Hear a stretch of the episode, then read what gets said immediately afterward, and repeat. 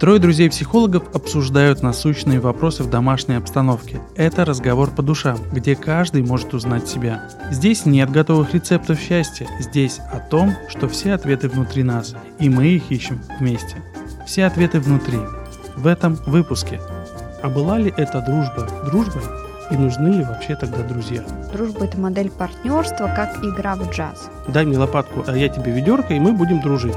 Если у твоей подруги язык раздваивается, когда она говорит, и немножко она так шипит, Старые связи уже потеряны, а новые заводить уже сложно. А что, тогда у меня вообще друзей не останется? Ой, Влад, представляешь, это-то, это-то, а это, а это на работе-то вот, и меня там обидели, и я обиделась, и вот, ну и все.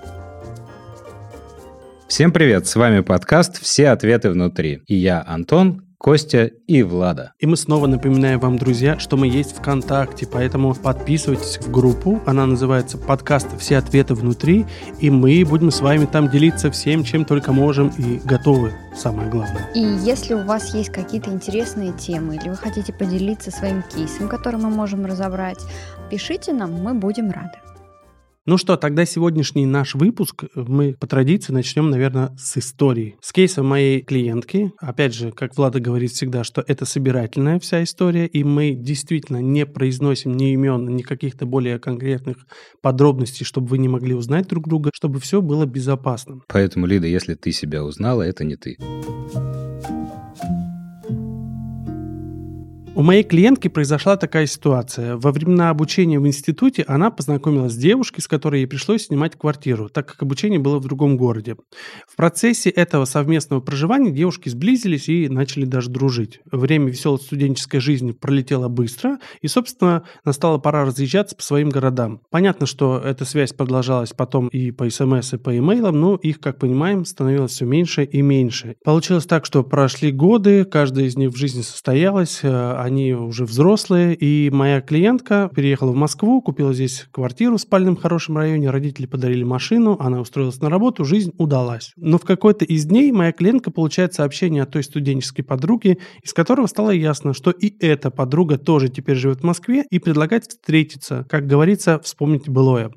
Моя подруга, конечно же, соглашается, и вот вечер, ресторан, звучит музыка, клиентка ждет подругу, та приходит в дорогом манто, с сумкой люксового бренда, с дорогими украшениями. Казалось бы, супер, у всех в жизни все сложилось. Но разговор не клеится. Эта подруга начинает говорить, что у нее все самое лучшее, что у нее все только самое правильное, что она самая эффектная, что мужики-то штабелями перед ней складываются, и дом, в котором она живет с панорамными окнами с видом на Москву-реку и т.д. и т.п. При этом подруга начинает как бы ненарочно, так, через предложение, говорить, что «Ой, что-то вот ты, подруга, как ты выглядишь не так, и квартиру бы тебе побольше, да еще и район бы поменять. Да и вообще, у моей клиентки какое-то странное поведение, и мысли у нее какие-то не такие. Я думаю, нет смысла дальше продолжать как бы эту историю. Все понятно. Понятно, что моя клиентка заканчивает эту чудесную встречу, дожидается окончания вечера, расплачивается и уходит с вопросом, а была ли эта дружба дружбой и нужны ли вообще тогда друзья? Друзья, безусловно, нужны. Была ли это дружба? Мне кажется, нет. Такие истории, когда люди встречаются спустя много лет, это немножко такое про день выпускников. Товарищество. А для меня это все вот равно ярмарка тщеславия. М. То есть, когда все приезжают и начинают доставать какие-то свои козыри, кто где, кто как. Но ведь в данном случае, как я понимаю, моей клиенткой был запрос на продолжение этой дружбы. Ей казалось, что если тогда было хорошо и приятно, и комфортно, и действительно была дружба, то почему бы эту дружбу не вернуть, если уж мы теперь живем вместе в одном городе, и почему бы нам не продолжить то, что было прекрасно? Не всегда наши желания совпадают с реальностью. Прям сейчас сказала, и прям как так неприятненько стало. Да, так и есть. Давайте тогда поговорим про дружбу, про то, как она появляется, как она у нас возникает, и почему с возрастом друзья теряются, и что делать, чтобы действительно дружба оставалась дружбой. Я хочу начать с того, что у человека есть базовые потребности в общении, любви, привязанности и принадлежности к определенной социальной группе. И для того, чтобы удовлетворять эти потребности, нам нужны другие люди и те, кому мы можем довериться. В частности, друзья. Друзья, да. Так эволюция нас устроила, начиная с высших приматов, которые, собственно говоря, живут в стае Да, когда и в были социуме. общины. И это было обусловлено тем, что все вместе в сообществе они могут выжить, противостоять голоду, врагам, так далее и тому подобное. А если они по отдельности, то, к сожалению, такие просто не выживали, и эволюция сделала нас такими вполне себе социальными животными. Давайте тогда расскажем то, как это в принципе обычно происходит. То есть, как мы понимаем, что в детстве мы начинаем дружить, условно, дай мне лопатку, а я тебе ведерко, и мы будем дружить. То есть песочница, как мы любим детский садик, там появляются первые заинтересованности, вот о чем Антон и говорил. И вообще вот я хотела бы добавить, что дети, они очень естественные. Они естественны в своих проявлениях, в своей искренности, чувствах. То есть там нет какой-то корысти, там нету вторичных выгод, или там мне нужно получить от тебя что-то, поэтому я тебе что-то дам. Да, вот очень важно заметить, да, что вот в детстве это такое очень естественное, реальное, искреннее проявление дружбы. Я бы сказал, настоящие. Дальше, получается, мы идем в школу, и в школе у нас что? Тоже появляются друзья. У нас появляются общие интересы, появляются задушевные разговоры, появляются мнимые враги, против которых мы начинаем дружить. Раньше же как у нас было? Ну, у меня, по крайней мере, было так в детстве, что мы каким-то кланчиком собирались и дружили против кого-то. И вот эта дружба была как бы такая, действительно, ага, а что ты сегодня, ты Васе дал конфетку, а мы договаривались, что типа мы вообще его игнорируем. Типа, все, ты не мой друг. Было и такое, а у вас? У меня не было кланчика. Все кланы были против меня. И дальше, опять же, после того, как мы взрослеем, это уже период как раз такой осознанности, это уже ближе к, там, к 20 годам, когда мы начинаем уже учиться в институте, у нас уже появляются какие-то свои потребности, скажем так, более высокого класса. И, Осознанные. осознанные, да. То есть мы начинаем хотеть дружить, скажем так, с людьми, с какой-то определенной группой лиц, э, с какими-то конкретными людьми, которые в данном случае для нас как-то важны или нужны, или просто нам нравятся и нам комфортно с ними. И как раз вот до 30 мы набираем весь тот пласт друзей, если так можно сказать, и людей, которых мы принимаем как друзей. И, собственно, вот как раз 30, может быть, чуть раньше, чуть позже, ну, где-то вот в этом периоде временном, Я бы назвала это, когда у человека появляется семья. Ну, возможно, семья, да, возможно, какие-то, опять же, происходят какие-то изменения, скажем, когда, ну да, Семья, возможно, работа, семья, да. работа, да, да, вот как Но раз вот Ну, тогда это это. 24 года. Точно 24, ни больше, ни меньше, да? А что у вас было в 24? Я закончил институт, у меня остались институтские друзья, я пошел работать, у меня появились друзья с работы, и вот это, наверное, максимальная концентрация людей вокруг меня, которых я мог назвать тогда друзьями. Ну, не такие вот там лучший друг он один, да, близкие друзья, это у меня там их трое, например, а это вот, ну, друзья, приятели, просто слово не очень люблю, ну, хорошие друзья, с которыми можно поехать отдохнуть, они могут дать зарядку для автомобиля, где-то там могут приехать помочь чем-то. Ну вот ты сейчас говоришь, и я как-то чувствую какую-то вторичную выгоду, там, зарядка авто- автомобиля. Да, в том числе, вот дружба в том заключается отчасти. Теперь мы знаем, в чем заключается дружба у Антона. То есть мы, друзья, в его возрасте уже не друзья. Но здесь важно понимать, жду ли я это в ответ. То есть, если ты помогаешь своему другу бескорыстно, то тогда все окей. Если ты ждешь каких-то действий в ответ, то тогда тебя ждет разочарование. Возможно, но возможно и нет. Но вот об этом мы сегодня как раз узнаем после подкаста у Антона и напишем вам ВКонтакте, ждет ли он от нас каких-то корыстных побуждений или действительно мы дружим. Давайте мы об этом поговорим чуть позже в нашем сегодняшнем выпуске. Когда Костя закончит, у меня есть там что добавить. Ну и, собственно, почему, когда люди уже переходят в более зрелый возраст, скажем так, за 50, то очень небольшой процент действительно друзей остается, либо вообще люди перестают дружить, потому что, скорее всего, старые связи уже потеряны, а новые заводить уже сложно. Ну вот ты знаешь, я сразу тут хочу отметить, что сложно, смотря в чем. Допустим, я могу привести пример своих родителей. У них очень много друзей, и они ведут очень активную такую социальную жизнь, и иногда я этому удивляюсь, и мне кажется, что у них друзей больше, чем у меня. Я поддержу тебя. Мой папа тоже, у него друзья, причем они все моложе. А эти друзья появились когда? В какой период? Они появились уже во взрослом, ему было за 50. И причем они достаточно молодые, то есть 30-40-летние. Но, видимо, это друзья, прям друзья-друзья. Опять Осознанные же, осознанные, друзья. да. То есть какие-то люди, которые пришли не просто так в жизнь твоего папы или, условно, в жизнь твоих родителей, Влада. Опять же, это индивидуально, Да, да? конечно. Все как-то у всех по-своему. По-своему, да. Я хочу добавить немножко ложку дегтя и поговорить о том, что бы я ни назвала дружбой. Мгм. Какие признаки того, что это не дружба, Если у твоей подруги язык раздваивается, когда она говорит. когда она говорит «да», и немножко она так шипит, Мгм. то это, наверное, не дружба. А я больше по психологическим признакам. Я думаю, что вам будет что добавить. Я тут накидала себе небольшой списочек, чтобы я не назвала дружбой. На первом месте, если человек сливает на друзей свои эмоции, когда сам не может выносить свои состояния, а также сливает свои проблемы. То есть, грубо говоря, когда у меня что-то произошло, я звоню своей подруге и на нее это выливаю. И неважно, может она, не может, хочет или нет, мне нужно на кого-то слить свое состояние, потому что сама я не могу их выносить.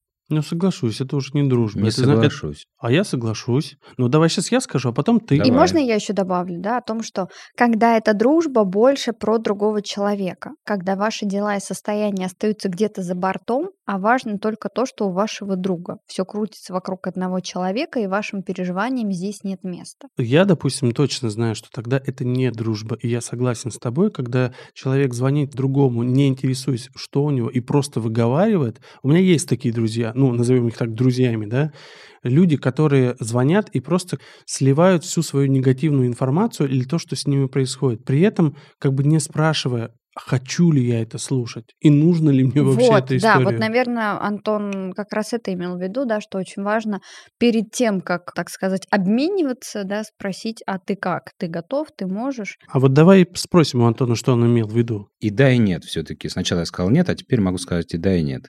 Нет, в вашем случае это не дружба, а вот в каких случаях это может быть дружба? Если человек, который сливает, сливает это разово. Ну, так бывает. Мне кажется, разово это все-таки уже ну, не бывает. А если уж сливают, то сливают всегда. Это уже такая модель поведения, когда, знаешь, для меня друг – это подушка, в которую я сливаю весь свой негатив. Да, мне кажется, что если это разово, то это происходит как-то иначе, нежели вот так вот жестко, без разграничения. Я просто вспоминаю, что у меня есть такой формат дружбы. Возможно, это мои особенности. Я просто понимаю потребность этого человека сейчас вот это все в неотформатированном виде мне И как выдать. часто это происходит? Не часто, конечно, это не часто происходит. Если бы это каждые выходные были, я бы, я, наверное, бы сказал. Не знаю, у меня такое ощущение, что это вот э, в зависимости от индивидуальных особенностей и частоты применения этих навыков. Мне кажется, мы говорим больше про то, когда это как какая-то система, когда это происходит часто. Это как действительно Костя сказал, это такая модель поведения человека, то то есть есть по-другому он не умеет. У меня представляется такой случай, что, например, какая-то твоя подруга, она тебе вечером звонит и говорит, ой, Влад, представляешь, это, а это, а это на работе-то вот, и меня там обидели, и я обиделась, и вот, ну и все, и, и как бы без спроса, без твоего Да, да. обратного. И на следующий день она опять, я же твоя подруга, я с тобой сейчас опять поделюсь вот этой замечательной информацией, которая, у меня Которая мне есть. не нужна. которая у нее есть, но тебе абсолютно не нужна. Вот в этом формате очень похоже, что да, это не дружба. Но опять же, если это формат дружбы с обеих сторон, что одна позвонила, как говорится, вылила все, что можно, и другая позвонила, вылила, значит, им так удобно. Тогда это может быть дружба. Ну, как бы такой формат дружбы. Такой, я бы назвала, особенный формат дружбы, в котором им комфортно. Если нравится, что ты слушаешь сейчас, подпишись на наш подкаст, потому что все ответы внутри. Если у тебя есть своя история, которой ты готов поделиться, или появился вопрос, оставь свой комментарий. Все ответы будут внутри. Второй вид недружбы, когда у вас нет права на отказ. Это когда при вашем отказе на вас обижаются или давят на жалость, требуя от вас каких-то жертв. И сюда же про неуважение ваших границ, постоянная критика вас и ваших действий, игнорирование ваших потребностей и желаний. Сто процентов не дружба. Это, наверное, опять же созвучно с тем первым, что ты сказала. Честно, у меня вызывает какое-то даже отвращение, потому что это нечестно. Вот для меня это нечестно, потому что в данном случае я себя ощущаю каким-то, знаешь, использованным. И тогда я не могу сказать, что это дружба. Тогда это просто действительно использование человека. И мне здесь как раз-таки очень режет, да, вот это про неуважение границ. Когда есть критика, вот то, что было в примере твоей клиентки, мне кажется, тебе там надо вот это, вот это, да, то есть это такие советы непрошенные в виде критики, да, субъективной, которую ты не просил, соответственно, человек решил, что мне нужно тебе тут что-то изменить. И как раз-таки это такое очень жесткое нарушение границ, да, и вообще игнорирование. А надо мне куда-то переезжать, там, спросила ли ты меня, хочу ли я. Да вообще, мне кажется, данная встреча была не про то, что хочу ли я переезжать и что. Мы встретились с тобой, чтобы поговорить, а тут ты мне даешь советы, что мне делать в моей жизни. Вообще плохая история давать советы, когда тебя об этом не просят. Так же, как и психолог не работает без запроса. Третий пример того, что не является дружбой, когда сближение с другими людьми вызывает недовольство. Я не хочу, чтобы ты дружил еще с кем-то, кроме меня. Это более ранняя, мне кажется, история. Я знаю да. примеры из взрослой жизни, когда, да, такое есть. Ну, я просто на своем примере, что я в 14-17-летнем возрасте между несколькими тусовками метался. Объединить я их не мог, потому что был не лидером, но мне было все время неловко, когда я в одну тусовку прихожу, меня спрашивают, а где ты был вчера, там, что делал-то? Я говорю, ну, и я как будто бы даже там подоверал, что типа ничего не делал. Ну, видишь, эта модель тебе пришла из э, юности, скажем так. И вот да. если говорить о Владином примере, тогда получается, что я просто беру эту модель дружбы, назовем ее так, из юности и переношу в настоящее. То есть мне не важно, может быть, мне и 40, и 50, но я просто привык так дружить. Это модель поведения, модель дружбы такой. Мне кажется, от возраста это может не зависеть.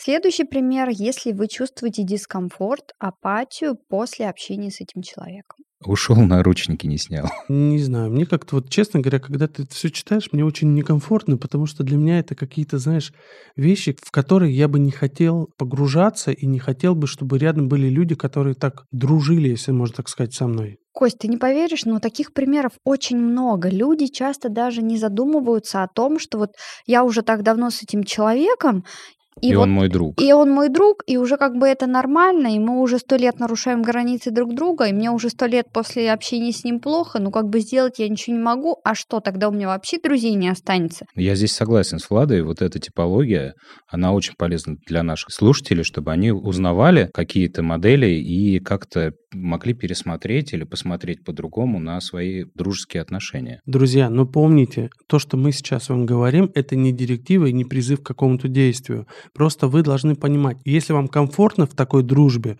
дружите. Просто бывает так, что человек сам от такой дружбы многолетней, он не осознает, что его там использовали в каком-то качестве, нарушали его границы все время. Вот мы об этом. Возможно, это повод посмотреть и задуматься, да, а действительно ли это мой это друг? дружба. А как мне в этой дружбе, да? И я думаю, что это действительно полезный список, и в этом можно увидеть где-то свои отношения. Следующий и последний пункт того, что друг знает, как вам лучше поступать, раздает советы налево и направо, постоянно критикует ваш выбор. И здесь я хочу остановиться подробнее на истории Кости, потому что я лично встречалась с таким типом людей, даже друг это или не друг, не так важно, когда то, что человек рассказывает, это воспринимается как самое лучшее. Вот если я выбрала вот этот отель, он самый лучший на отдыхе. Если я пошла в эту школу танцев, то она самая лучшая. В контексте сравнения человеку важно увидеть, да, подчеркнуть, что у меня лучше, чем у тебя как-то косвенно, а может быть напрямую. То есть тогда человек как будто бы обязательно это должен подметить. И в этот момент собеседник такого человека может почувствовать какой-то дискомфорт. Прямое обесценивание. Да, и понять, а у меня тогда что плохо, а у меня тогда что хуже, а почему, а как мне с этим, да. И причем вот в этой ситуации самое ужасное, что собеседник-то не сразу это понимает. Он в конце вечера может просто почувствовать себя, извините, говном. Хотя просто вечер был, где, да, да где э, были прия... Все было хорошо, приятные никто разговоры. не унижал, да, не да, оскорблял, да. все было тихо, но почему-то вот что-то, какой-то осадочек да остался. Мне почему-то кажется, что вопрос не в человеке, который это все слушает, а вопрос в человеке, который это все говорит. Видимо, у него что-то болит назовем это так. Как говорится, у кого что болит, тот о том и говорит. То есть ему почему-то важно быть лучшим и иметь лучшее, и как бы слышать только самое лучшее, и быть каким-то богом, скажем Тут так, немножко о другом Влада говорит. Одно дело иметь, хотеть лучше, это нормально. Другое Но дело, я что подчер- тебя. подчеркивать и транслировать. Конечно, потому это что я при- вещи. когда я подчеркиваю, транслирую, что у меня хорошо, у меня самое лучшее, а у тебя ну так себе, как будто бы я выше тебя. И я почему-то себя не принимаю такой, таким, какой я есть сейчас. Даже без сравнения это работает так же плохо. Ну, в смысле, так же угнетающе. Если ты начнешь описывать, что я приехал сюда на дорогой машине, там, э, вчера я прилетел из Нью-Йорка, ездил там в какой-то клуб, мы там делали какую-то демозапись там, твоего нового проекта. Ну, то есть какие-то такие вещи, они могут влиять. Мне кажется, это не про дружбу, потому что здесь я хочу перед тобой как-то вот превознестись. Друзья, давайте попробуем поразгадывать эту загадку, почему может быть важно этому человеку быть лучше, чем своему собеседнику. Как вы думаете? Ну, потому что человек себя не воспринимает таким, какой он есть. То есть э, его внутреннее какое-то ощущение себя каким-то неважным для самого себя, и поэтому, чтобы мне самому как-то убедиться в том, что я действительно крут, я буду принижать тебя и говорить, что у меня лучше, а у тебя, ну, как-то вот не очень. Для меня это история про компенсацию предыдущего условного невынужденного обесценивания, если так можно. Ну, пример. То есть у меня есть друг с детства. И вот в моем детстве, когда нам было там по 16-17 лет, уже, ну, вернее, уже такие уже молоденькие люди вполне, я был там достаточно успешен. То есть я рано начал работать, у меня появились деньги, то есть мы как-то придумывали какое-то наше развлечение в соответствии из этого. И плюс успех у барышень я получал гораздо проще, чем он. Хотя при этом я ничего не делал специального. А мой друг обладал, ну, всеми навыками. То есть он был смешной, умел играть на гитаре, на фортепиано, прекрасно пел. Все, что нужно для набора, чтобы покорить вот это юное женское сердце. И Потом, когда мы уже переросли, он вырос выше меня, больше меня, круче, стал красивым, получил прекрасное образование, владеет там всеми языками мира, которыми возможно. И он непроизвольно все время в нашем общении транслирует вот то, о чем Влада говорила. Я, конечно, даю ему этот акцент, что говорю, ну вот сейчас смотри, ну то есть мы об этом тоже говорим, и он соглашается, что здесь я, конечно, поэтому мы дружим. Это какая-то детская обида, мне кажется, он до сих пор эту обиду высказывает так. Я бы не сказала, что это обида, это, наверное, его какое-то с детства оставшееся чувство неполноценности, того, что я не окей в сравнении с тобой, когда он себя чувствовал. И сейчас он как будто бы пытается через тебя Компенсировать. донести себе, да, что я окей. Да, И самое да, да. интересное, что оценивая себя через тебя, он не почувствует, что я окей. Это какое-то временное. Оценивая себя, свою окейность через другого человека, этого будет всегда недостаточно для того, чтобы понять, что я окей.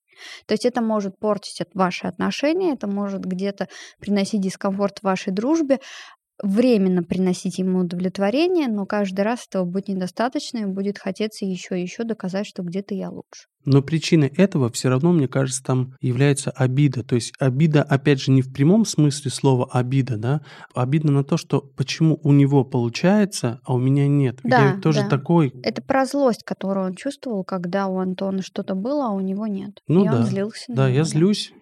Я злюсь. И вообще вот то, о чем мы сейчас говорим, да, почему человек прибегает к такому способу, да, что у меня лучше для того, чтобы как мне кажется, один из вариантов того, что я не чувствую, что у меня окей, я не чувствую, что, возможно, это лучшее решение для меня, или это правильное, или что я в целом правильный, нормальный, да, и тогда мне нужно оценить себя через другого человека. И когда я оцениваю себя через тебя, говорю, что я лучше, доказываю не тебе, о самом деле о себе. Мгм. Что вот, да, привожу какие-то примеры, почему-то оправдываю, что у меня лучше, да, и как будто бы на время успокаиваюсь. Да, но при этом не надо забывать, что другой участник дружбы все-таки страдает от такого, М, от Да, такого ему может быть отношения. это некомфортно, да, действительно, потому что это как будто бы про то, что я использую дружбу не как обмен, а как способ удовлетворить свои потребности и обслужить свои желания. Да, или починить свою психику. Друзья, но мы-то с вами собрались здесь не для того, чтобы сказать, как люди вот не дружат, а мы собрались для того, чтобы сказать, как находить друзей и оставаться друзьями, и действительно, чтобы дружба была дружбой, а не просто словом из шести букв. На самом деле найти друзей и просто, и сложно одновременно. Есть два определенных условия, которые позитивно влияют, собственно говоря, на поиск вот таких партнерских дружеских отношений. Первое, это, собственно говоря, непосредственная физическая близость этого друга. Даже проводились проводились исследования на студентах, которые подтвердило, что студенты, которые жили в одной комнате, чаще становились друг другу друзьями, нежели даже студенты, которые живут в том же корпусе, но этажом выше. Физическое расстояние, оно для дружбы реально влияет. Конечно, влияет, потому что если ты близко с человеком, Мгм. то у тебя есть возможность с ним общаться чаще, видеться чаще. Да. Мы не говорим сейчас про СМС, там, Zoom и какие-то другие Да. вещи, потому что физическое наличие друга – это все-таки важно. А мне кажется, что в век технологий дружба может быть и на расстоянии. А вторая часть — это, собственно говоря, социальный бэкграунд людей и интересы, которые они несут. И то есть вот эти две части короткое расстояние, условно говоря, и разделение интересов. Вот наш пример, он достаточно типичен. Мы уже такие взрослые, мы физически сблизились на, собственно говоря, обучение, По интересам. познакомились, и плюс это был еще интерес. И вот результат, что мы дру- Здесь. и мы, да, что мы здесь, и мы дружим. Ну, опять же, если говорить про историю моей клиентки, то и потом они встретились тоже здесь. И, по идее, они бы тоже могли продолжать дружить. Мне кажется, здесь важно добавить, что мы растем, и растут, и изменяются наши интересы. Да, я-то говорил о том, как эти принципы помогают зародить дружбу. М. А ты говоришь, как ее продолжить. К счастью или к сожалению, люди становятся с возрастом, со временем сами собой. Очень важно понимать о том, что люди меняются. Интересы меняются, да, даже люди в браке со временем меняются. Когда наступает какой-то семейный кризис, то это тоже может быть о том, что люди меняются, появляются Другие обязательства другие появляются. обязательства, интересы, да, и это абсолютно нормально. И иногда даже жена или муж как-то не способствуют общению с друзьями, и поэтому как бы люди иногда не дружат. Не всегда жена, которая хочет получать внимание от мужа постоянно, не всегда она разрешает мужу быть с друзьями. Ей Что кажется- значит разрешает? Мы что сейчас говорим про домашние животные или про ребенка? Мы не говорим про домашнее животное или про ребенка, мы говорим о созависимости, когда жена не разрешает тому Да, же э- мужу это тот же- дружить. Это тот же анекдот, да? Настоящий мужчина знает, что когда ты спрашиваешь у женщины, можно я пойду или нет, что на самом деле, конечно же, нет. Дорогой, скажи, что ты не каблук. Я не каблук. Я не согласна с тобой, Кость. Ну вот я не понимаю такую модель, не разрешает, не способствует. У меня есть такие примеры, когда мы дружили в институте, но потом случилась как раз-таки вот такая жена. И тогда после брака уже друзья становятся не такими интересными, уже как бы дружба сходит на нет. Ну, кстати, здесь надо сказать о том, что когда вы дружите, а потом образуются семейные пары, и если пара не вхожа в этот дружественный круг, да, То чаще всего отношения прерываются. э, да, это отношения как-то действительно так. разрываются. Но они могут разрываться и вполне по как бы объективным причинам. То есть, когда мужчина или женщина вступают в пару, в семейную жизнь, у них появляется там своя дружба, свои общие интересы. интересы. да. Вот. И то, о чем ты говоришь, это о том, что есть интересы пары, но нет интересов моих личных. Того, Но не что всегда, не всегда. когда ты говоришь, жена не разрешает, конечно, там нет никаких моих личных интересов. Там есть только интересы жены или интересы пары. Ну, сама формулировка, я с Владой согласен, достаточно... Ой, каблук какой сидит, а?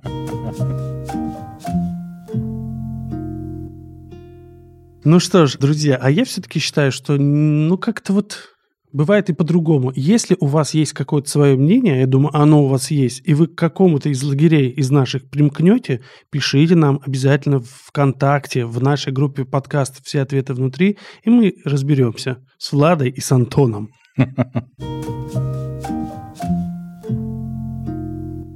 Продолжая мысль о тех двух шагах, которые позволят нашим слушателям, если есть необходимость, встретить своих друзей, ими надо пользоваться, что, ну, собственно говоря, физическое расстояние и социальный бэкграунд и общие интересы. И здесь важно понять, что, к сожалению, друг однажды не постучит тебе в дверь, если ты будешь его ждать. Здесь все зависит от вас, нужно общаться, нужно находить точки приложения, то есть определяете, какие у вас интересы, смотрите, где этим интересом можно сбыться, идете туда и видите, что там есть ваши единомышленники, и дальше вы можете уже встречать людей, с которыми вам будет интересно, вы сможете дружить. Я бы еще добавила о том, что для меня дружба, как я это вижу, это все-таки про обмен и баланс давать и брать. И мне очень нравится такой пример, что дружба это модель партнерства, как игра в джаз как парный танец, да, когда есть какие-то движения, которые совместные. То есть есть то, что объединяет, и то, на чем держится эта дружба. И тогда, конечно же, это про интересы, это про то, что с этим человеком мне комфортно, интересно, есть о чем поговорить, не просто слить, а поговорить, обменяться, что-то узнать, что-то увидеть, и при этом я также остаюсь в своих границах, и другой остается в своих границах, да, и мы обмениваемся мы сегодня говорили о том, что такое не дружба. И помните, да, о том, что вы не должны, не обязаны терпеть то, что для вас дискомфортно в общении с другим человеком. Вполне возможно, что это не тот друг или не тот человек, с которым вам по пути. Иногда люди просто себе боятся в этом признаться. Поэтому я за то, чтобы получать удовольствие в целом от жизни, от дружбы, от любых отношений, да, и чувствовать себя в этом более обогащенным и счастливым. И помните, друзья, что дружба должна быть дружбой, как уже Влада сказала и Антон.